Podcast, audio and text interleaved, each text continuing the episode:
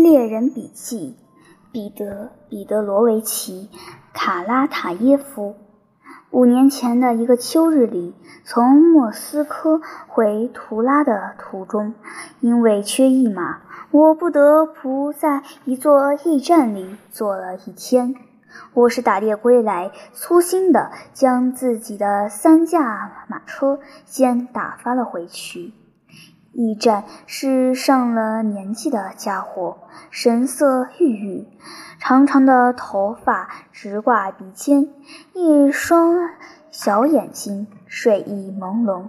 对我的要求，他只是报以嘟嘟囔囔的回答，每次都狠狠地将门摔上，仿佛诅咒着自己的职务。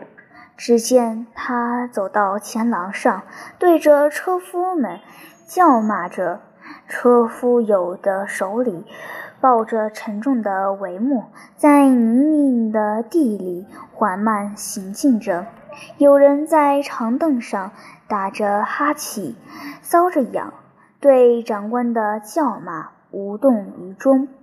我已经喝了好几顿茶。几次试着打盹，把墙上和窗户上的告示通通读了个遍，真是无聊透了。我默然而绝望地望着自己乘坐的那辆四轮马车翘起的车辕，忽然听到铃铛响起，一辆不大的马车驶进来，停在了前廊跟前。走进屋子。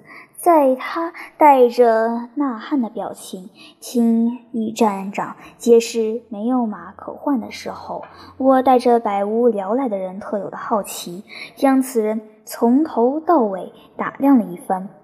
他看上去三十来岁，天花在他干瘪发黄、泛着不健康的同色光泽的脸上留下了不可磨灭的印记。灰色的长发向后梳着。在领口处盘成圈，前额上的头发则紧贴着凸起的太阳穴，一双小眼睛浮肿而无神，唇上留着几丝胡须，穿戴上，他看着像一个放荡不羁、经常光顾马市的地主，穿着花里胡哨、油渍斑斑的高加索式上衣。淡紫色的丝领巾已经褪色，套着配有铜扣的坎肩，下身穿着开大喇叭口的裤子，几乎遮住了污迹斑斑的靴子。他浑身散发着剧烈的酒气，几乎被外套袖口遮住的肥厚的红扑扑的手指，套满了图拉的银戒指。这样的人在我们俄罗斯成千上万。说实话，跟他们打交道并没有任何兴趣。尽管如此，看着这名来客，我不得不注意到他们脸上无所顾忌、善良而热情的表情。这不，他们在这儿已经等了一个多小时了。驿站长指着我说。一个多小时，这家伙是在笑话我。我暗自想，他们或许并不急需。来人说道：“这我们可不好说。”驿站长阴沉地说：“难道真的不行吗？完全没有马匹，不行，一匹马也没有。那么，请吩咐给我备好茶炊吧。”没办法，只好等等了。来人往凳子上一坐，将大檐帽丢在桌子上，用手捋了捋头发。已经喝过茶了，他问我：“喝过了，愿不愿意再跟我一起喝点？”我同意了。那棕红色、胖墩墩的茶炊被第四次端上了桌。我拿出一瓶罗姆酒，我倒是没认错。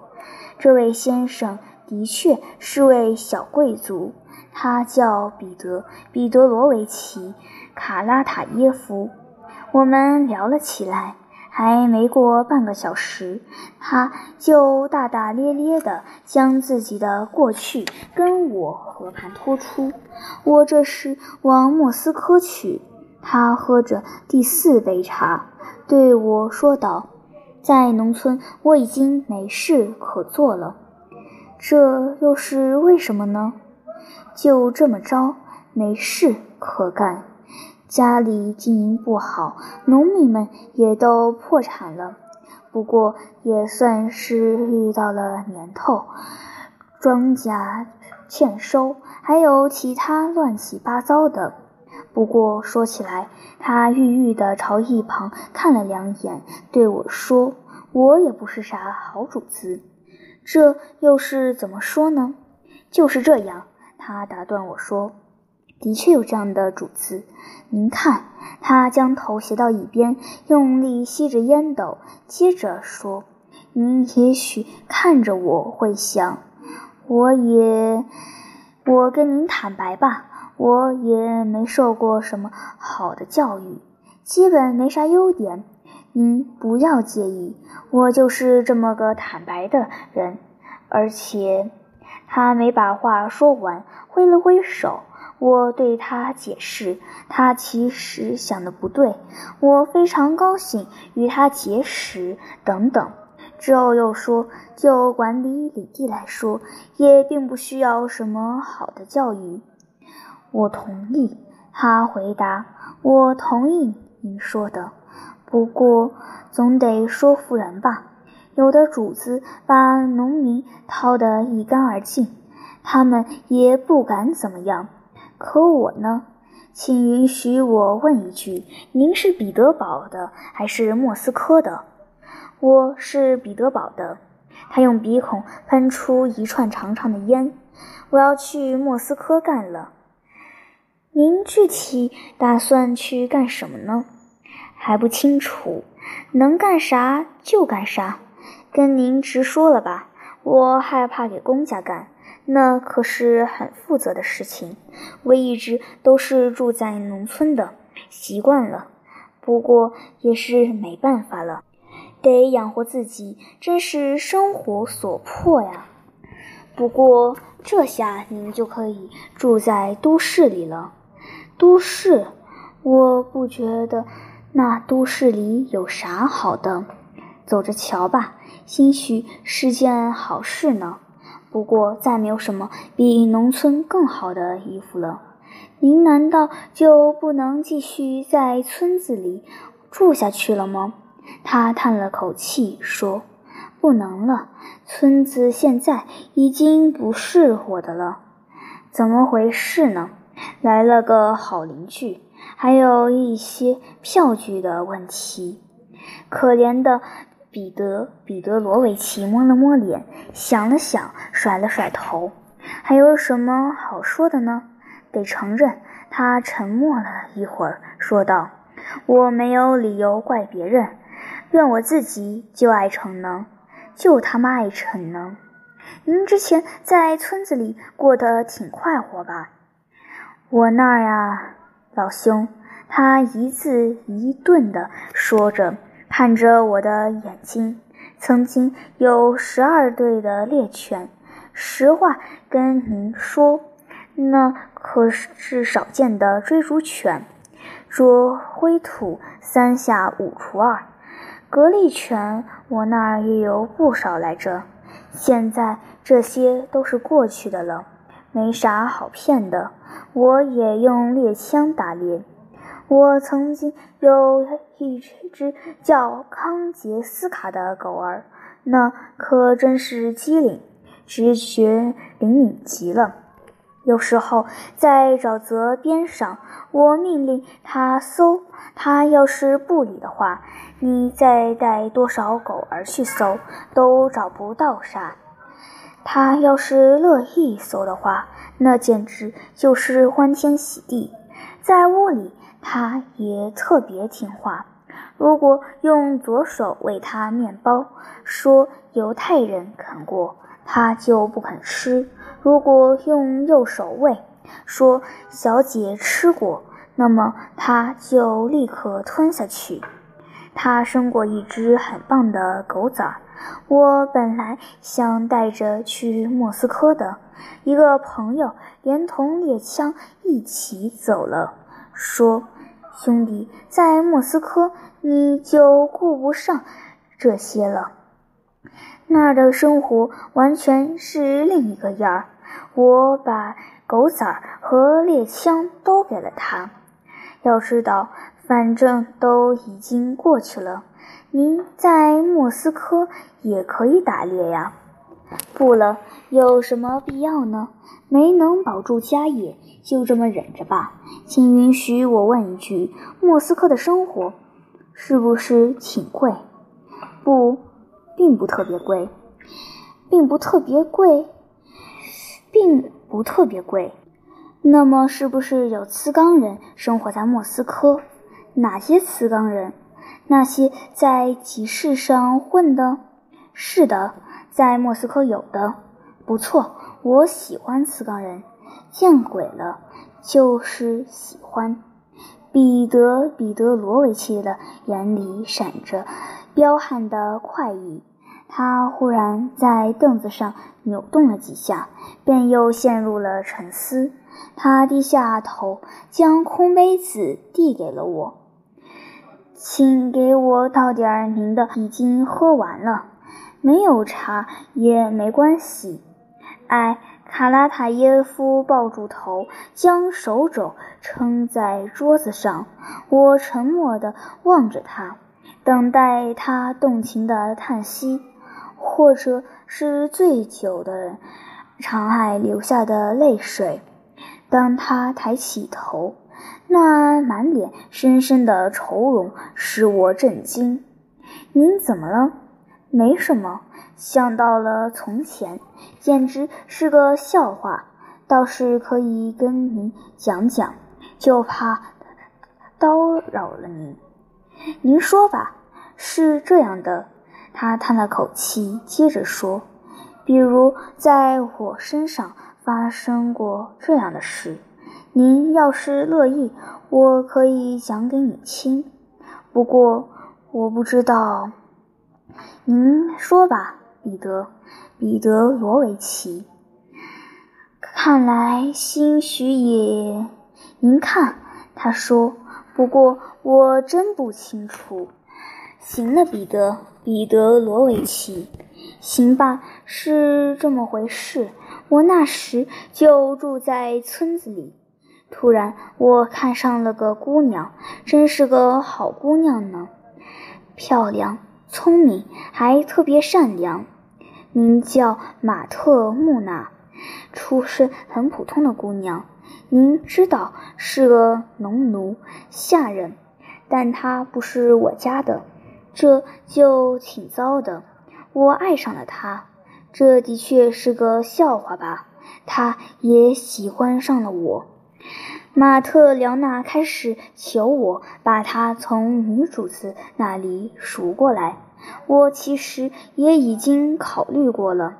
她那女主子是个很富有、脾气挺大的老太婆。她家离我十五俄里。这不，有一天我吩咐给车套好三套马。原马是一匹外来的亚洲种马，特别棒。取名拉姆普尔多斯。我换上一身体面的衣服，便去拜访马特廖娜的女主人了。我看了一看，宅子很大，配有厢房、花园。马特廖娜在转弯处入口等我，想跟我说点什么，却只是亲了亲我的手，闪到了一边。我进了前厅，问：“有人在吗？”一个高个仆从问我：“来客何许人？”我说：“兄弟，你就禀报说，地主卡拉塔耶夫到访，有事相谈。”仆从出去了。我想事情会怎样呢？也许要个高价吧。可别看他那么有钱，说不定会要五百卢布呢。仆从终于回来了，说：“您请。”我跟他进了客厅，椅子上坐着一位眼珠发黄的小个子老太太，眨着眼睛。您有何贵干？我一开始先表示说很高兴认识他。您想错了，我不是这儿的主子，就是个亲戚。您有何贵干？我解释说，我需要跟。女主人谈谈，玛丽拉·伊里伊尼奇娜今天不见客，她身体不舒服。您有何贵干？没办法了，我暗自想，只能跟她说说情况。老太太听了我的解释，马特辽娜，哪个马特辽娜？马特辽娜·费奥多罗夫娜·库里科的女儿。费奥多尔·库里科的女儿，您怎么认识她的？偶然认识的。她知道您的打算吗？知道的。老太太沉默了一会儿，看我不收拾这个废物，我惊呆了。您这是怎么呢？我愿意赎她出来，您就出个价吧。那老太太嚷起来，可真叫人吃惊。我可不缺您这些钱，看我不收拾他，收拾他，好好教训他这个蠢货！老太婆怒气冲冲地咳起来。他在我们这儿待得不舒服是怎么的？这个妖怪，上帝饶恕我，我也火了。您为什么要威胁可怜的姑娘？她又有什么错？老太婆画了个十字。耶稣基督，我还不能教育自己的奴才了吗？他不是您的。玛利亚·伊利伊尼奇娜知道是怎么回事，老爷，这跟您无关。我得叫马特辽娜清楚他是谁家的奴才。我得承认，我差点朝那死老太婆扑了过去，但一想到马特辽娜，我就没下手。我有点心虚，开始请求那老太太：“您出多少价都可以。您要她做啥？”老妈妈，我喜欢上他了。您就想想我的处境吧，请允许我亲一下你的手。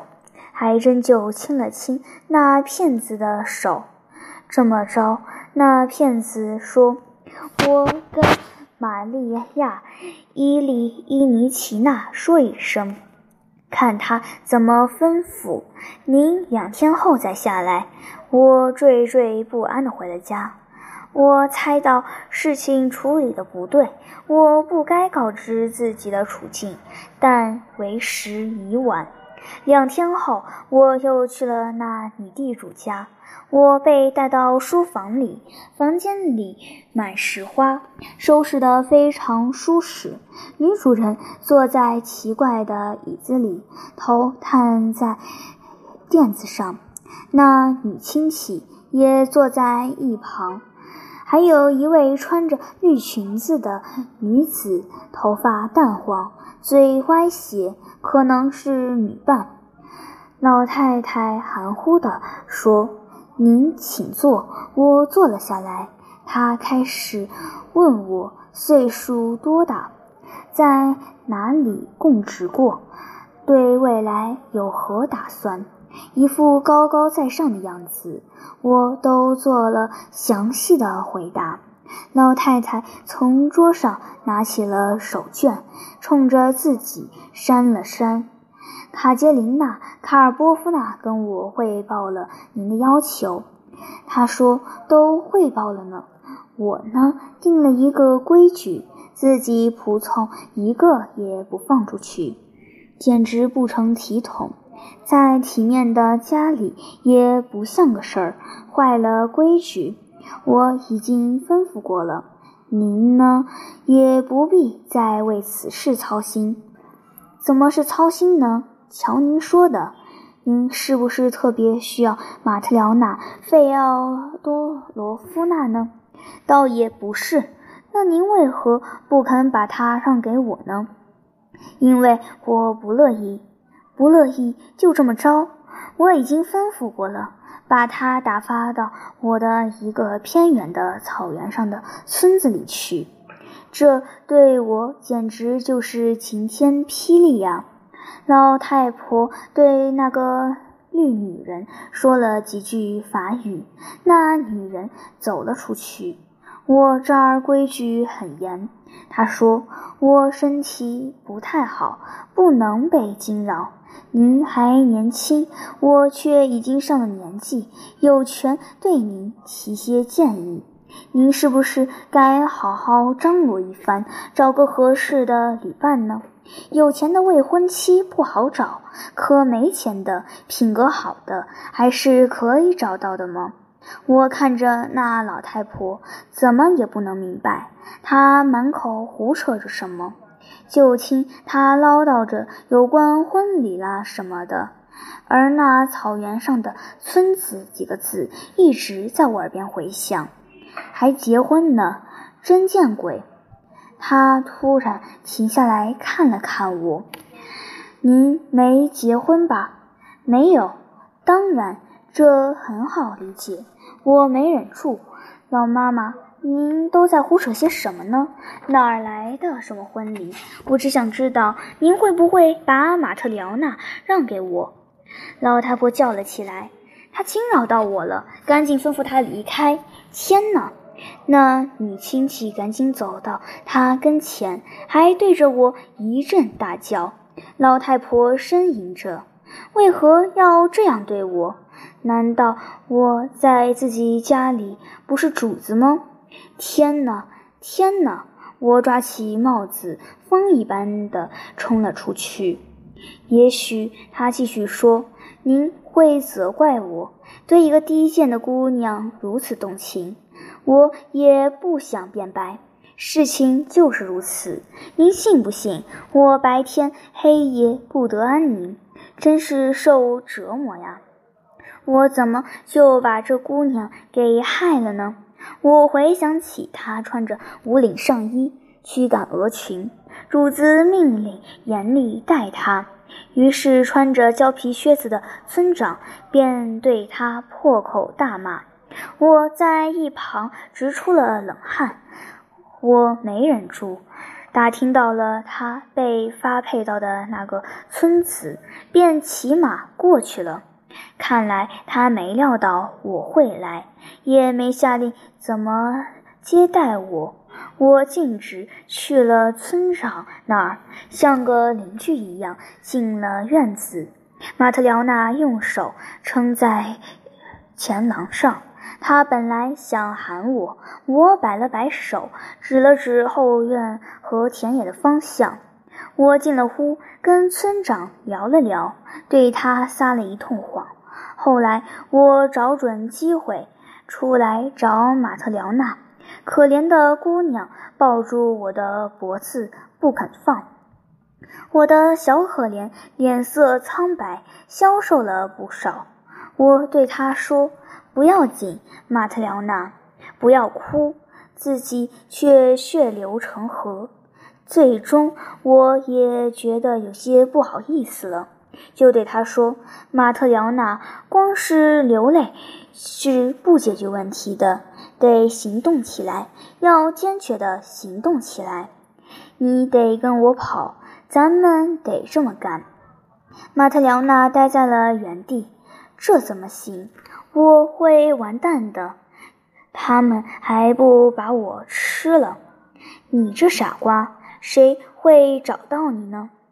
找得到，肯定找得到。感谢您，彼得·彼得罗维奇。我一辈子都不会忘记您的柔情，但请您放了我吧。看来这是我的命。哎，马特辽娜呀，马特辽娜，我还以为你是个有个性的姑娘呢。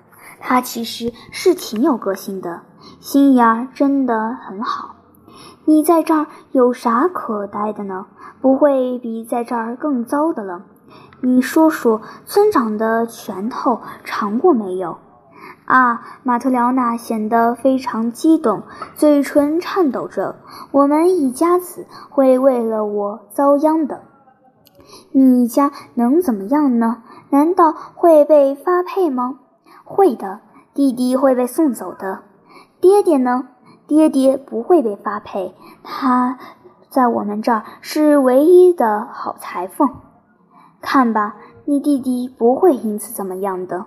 我对他好一番劝呢，他呢又说东说西，说了好多，还说您得对这负责。这个我说就不要你操心了。我最终还是把他带走了。不是那次，是另外一次带走的。夜里赶着车去把他带走的，带走了，带走了。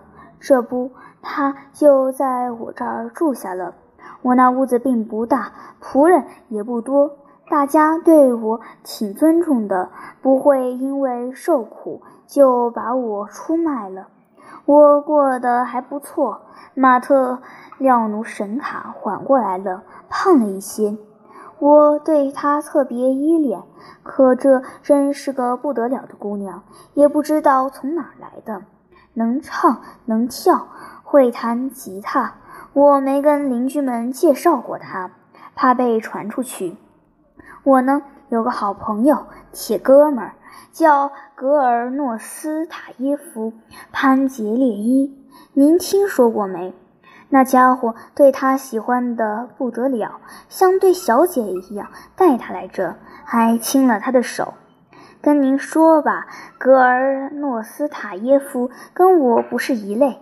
他受过教育，读过普希金全集。有时他跟马特辽娜和我聊天，我听得简直入迷。他还教会了他写字，真够行的。我呢，给他穿戴的也不错，比带家庭教师之类的人强多了。我给他做了一件红色的天鹅绒袄子，镶了毛皮边，他穿着别提多带劲了。那袄子是那个时候莫斯科的女裁缝按照流行款式缝制的，窄腰的。这马特辽娜也真是脾气古怪，有时候一坐就是几个小时，看着地板陷入沉思，眉毛都不抬一下。我呢，也坐在旁边看着他，简直看不够，就像从来没有看见过似的。他会突然对我笑一下，我这心呀，就跟被谁烧了一把似的，颤抖的不停。有时候他会突然大笑大闹起来，蹦蹦跳跳，把我抱得紧紧的，弄得我头晕目眩的。我成天琢磨该怎么哄他开心。我送他的东西，其实就是为了看着他，我的小可爱。怎么兴奋的脸红，试着新衣服，然后换好新衣服来找我。不知道他老爹库里科怎么知道了。反正有一天他来看这里，哭得稀里哗啦的，其实是高兴坏了。你以为呢？他们也没亏待库里科。他在分别的时候还给了爹爹五卢布纸币，就扑倒在他脚下，真是个奇怪的老头。我们就这么过了五个月，我多想这么跟他过一辈子啊！谁知我这么不走运哟。彼得·彼得罗维奇停了下来，发生了什么呢？我同情地问他，他摆了摆手。一切都很糟，我把他害了。马特辽娜特别喜欢滑雪橇，有时候自己把袄子一穿，戴上托尔热可产的边织连指手套，大呼小叫的去滑雪橇。一般我们都是在晚上去滑，怕遇到什么人。这不，就这么一天，特别舒服，晴朗寒冷，却也没有风，我们就出门滑雪橇去了。马特辽娜牵着缰绳，我一看，她这是往哪去呢？这不是去他女主人的村子库库耶夫卡吗？没错，就是去库库耶夫卡。我对他说：“你这疯子，这是去哪儿呢？”他转过头看了我一眼，冷笑了一声，说是要放肆一般。好吧。我就想随他去吧，从主子的宅子前经过，看来挺过瘾。您说说看，是不是过瘾？我们就这么继续前进。我那溜骑马健步如飞，边套马也跑得特别起劲儿。没多久，看到库库耶夫卡的教堂了。路上还有一架绿色雪橇在缓慢行进，仆从在尾部晃荡着，是他们女主人的雪橇。我有点心虚，可马特辽娜猛地一甩缰绳，便催着马儿向那雪橇冲过去。他们车夫一看，有个超大个的克迈拉冲了过来。赶紧往一边闪，谁知躲得太急，整架雪橇栽进了雪堆，玻璃碎了一地。那女主子号着：“哎呀，哎呀，哎呀，哎呀，哎呀！”她的女伴嚷着：“挺住，坚挺住！”我赶紧从一旁冲了过去，我们逃开了。但我却想。这事儿挺糟，不该让他来库库耶夫卡的。您猜怎么着？女主子认出了马特辽娜和我，把我给告了，说她那逃跑的女仆人住在贵族卡拉耶夫家，对我好一通抱怨。这不，警察局长就上我家来了，倒是个熟人，叫斯杰潘谢尔盖伊奇。库佐夫金，还不错的一个人。就是说呢，本质上这人不怎么样。他跑到我这儿来说：“这个彼得·彼得罗维奇，您怎么可以这样呢？这职责可不小呀，法律讲得很清楚的。”我对他说：“当然，对此我们得好好谈谈。”不过，您要不要吃口东西？他倒是同意了，继续说：“裁决必须公正，彼得·彼得罗维奇，这您知道的。那肯定要公正裁决。”我说：“肯定的呀。不过，我听说您有匹黑色的小马，怎么样？要不要跟我的拉姆普罗多斯换？”我这儿可没有叫马特辽娜·费奥多罗夫娜的姑娘。这个，他说，彼得·彼得罗维奇姑娘就在你这儿。我们又不是住在瑞士。换拉姆普尔多斯，我可以同意。我看着，可以干脆把他牵走。不过第一次，我好歹说把他打发走了，那女地主就闹得更厉害了，说是不惜一切代价。您知道吗？他脑子里忽然出现了一个念头，想要把自己那位穿绿衣的女伴嫁给我。不过这是我后来才知道的。这是因为这，他才恼羞成怒的。这些女地主们可真是什么都想得出来，大概是闲着没事干。我的确挺难的，没少花钱，还把马特辽娜藏了起来。反正就是不行。他们对我百般折磨，我不得不借了债，健康也受到了影响。有天夜里，我就躺在床上，上帝呀，我为啥要受这些罪？但既然我没法不爱他，那就也没办法了。我不能不爱他，就是这么回事。马特辽娜偷偷跑进我房间，我那时候把他藏到了村子里，离家两俄里远的地方。我惊慌失措地问：“怎么，他们让你跑出来了？”“不是的，彼得罗维奇。”他说：“在布博诺沃没人打扰我，但在这儿还要待多久呢？”我心里特别难受。彼得，彼得罗维奇，亲爱的，我好心疼你呀！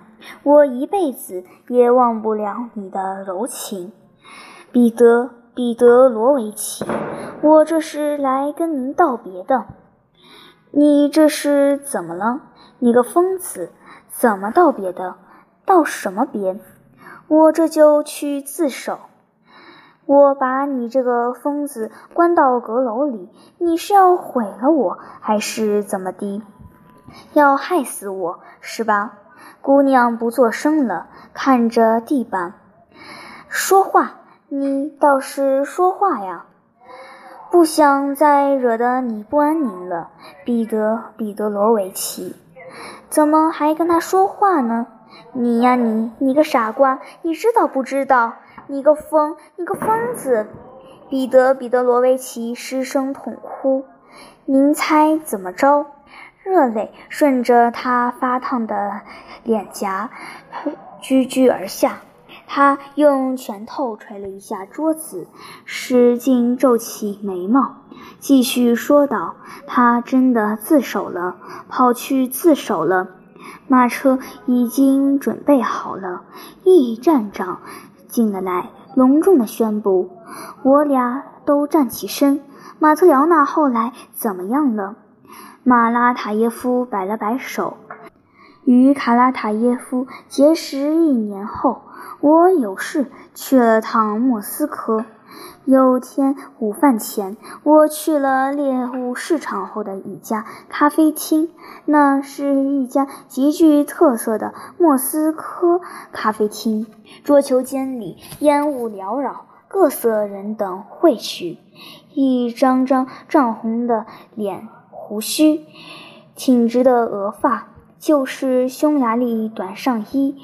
新式的斯拉夫外套在眼前晃来晃去，瘦削的穿着旧长礼服的老头子们读着俄文报纸，伙计们端着托盘，踩着软软的绿地毯来回穿行，商人们带着某种痛苦的表情喝着茶。忽然，从桌球间里走出个人，蓬头垢面，步伐不稳。他把手插进口袋，低下头，毫无表情地四下里张望着。是呀，是彼得·彼得罗维奇。您最近如何呀？彼得·彼得罗维奇几乎是激动地朝扑了过来。他摇摇晃晃地将我拉进一个单间，就在这儿，他关切地把我按在椅子上，在这儿您就舒坦了。服务员，上啤酒来，不要香槟。我得承认，真没想到，没想到啊！您啥时候来的？待多久？您还记得不？怎么会不记得呢？哪能不记得呢？他急忙将我打断：“过去的事都是过去了。”彼得·彼得罗维奇，您在这儿待得如何呀？您看到了呀，活着呢。这儿不错，老百姓很实在，我总算是安心下来了。他叹了口气，抬眼看了看。在哪里供职？没有，并没上班。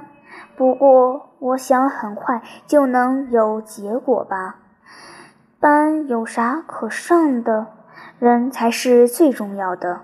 我在这儿认识了些很不错的人。一个小男孩用黑色的托盘端了一瓶香槟进来，这就是个很不错的人。瓦夏，你是个不错的人，对吧？为你的健康干杯！